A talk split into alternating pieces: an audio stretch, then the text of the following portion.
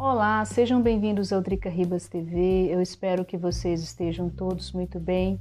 Hoje é o último vídeo do canal do ano de 2020 e nós vamos conversar sobre a vacinação aqui na Europa que começou no fim de semana. Mas antes, antes de eu continuar, não se esqueçam.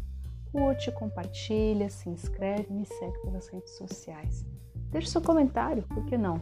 E bora para o que interessa. A vacinação aqui na Europa começou no fim de semana. Cada país, no caso, países membros da União Europeia, escolheram a sua estratégia.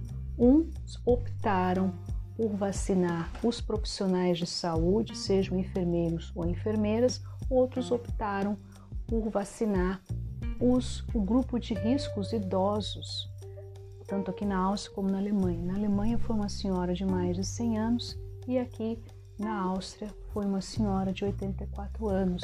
Ela disse que ela queria se vacinar sim, porque ela queria rever a sua família. E isso sim foi um drama justamente para essas pessoas do grupo de risco, das casas de repouso que existem na Áustria como na Alemanha.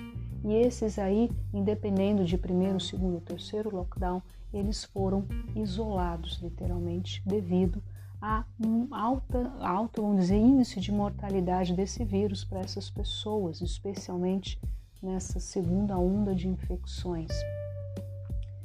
Claro também que há esperança com a vacina de que se destrave a economia, porque os lockdowns são medidas muito impopulares, sem sombra de dúvidas. As pessoas aqui estão cansadas. Muitos perderam o emprego, pequenos e médios negócios que muito provavelmente não vão sobreviver à crise do coronavírus, mesmo que governos deem subsídios. Existe também é, um dos motivos que se perdeu o controle, as pessoas, mesmo com as regras de contenção, com Ausgangssperre, seguem se encontrando seguem fazendo festas. Aqui em Viena, só no Natal, foram mais de 50 festas que a polícia teve que literalmente parar com as festas, tudo em função da grave situação que se encontra os hospitais. Em outras palavras, não há lugar nas UTIs. Bom, nesse contexto, é, há um, vamos dizer, a luz no fim do túnel, né, de começar cada país aí escolhendo a forma como vai implementar o seu programa de vacinação, começando por etapas. Essa vacina, vale lembrar que é muito importante, ela é em duas bases, em duas vezes, são duas doses para que se possa ter efeito, uma faixa de mais ou menos duas a três semanas de diferença da primeira e a segunda dose e também a esperança de que até o verão essa, a pandemia esteja minimamente sob controle, embora, embora exista essa, vamos dizer assim, mutação da COVID-19 que surgiu na Grã-Bretanha e essa versão ainda muito mais infecciosa do que a versão original da COVID-19.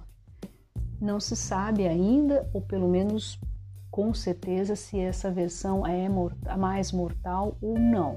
Sabe-se apenas que os cientistas disseram que, esse, que essa vacina ela é eficaz também para essa nova mutação. De qualquer forma, há todo o interesse dos governos de começar a, a, ou vacinar o mais rápido possível o maior número de pessoas possível para, para travar essa pandemia de uma vez. E aí vem o horizonte, né?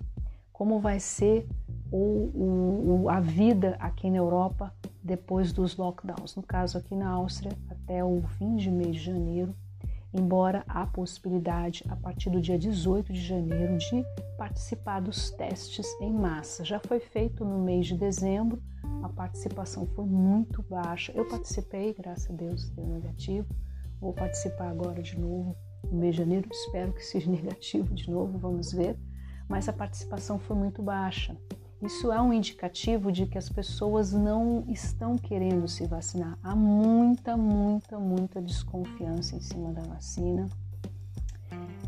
E, e, e, o governo vai ter que, primeiramente, os governos, especialmente o daqui, trabalhou muito com a conscientização das pessoas, que não funcionou muito bem, porque a gente viu que a coisa ficou completamente fora de controle. E aí vai começar a discussão que já vinha de um tempo de que se você quiser participar de eventos com aglomeração de pessoas, ou seja teatro, cinema, atividades culturais ou viagem, tomar um avião, por exemplo, entrar num trem, ou que seja, você vai ter que apresentar ou um teste COVID-19 negativo, nesse momento que estamos vivendo agora, ou mais para frente apresentar a sua vacina, ou seja, você tem que mostrar a sua carteira de vacinação e está lá comprovado que você se vacinou contra a COVID-19.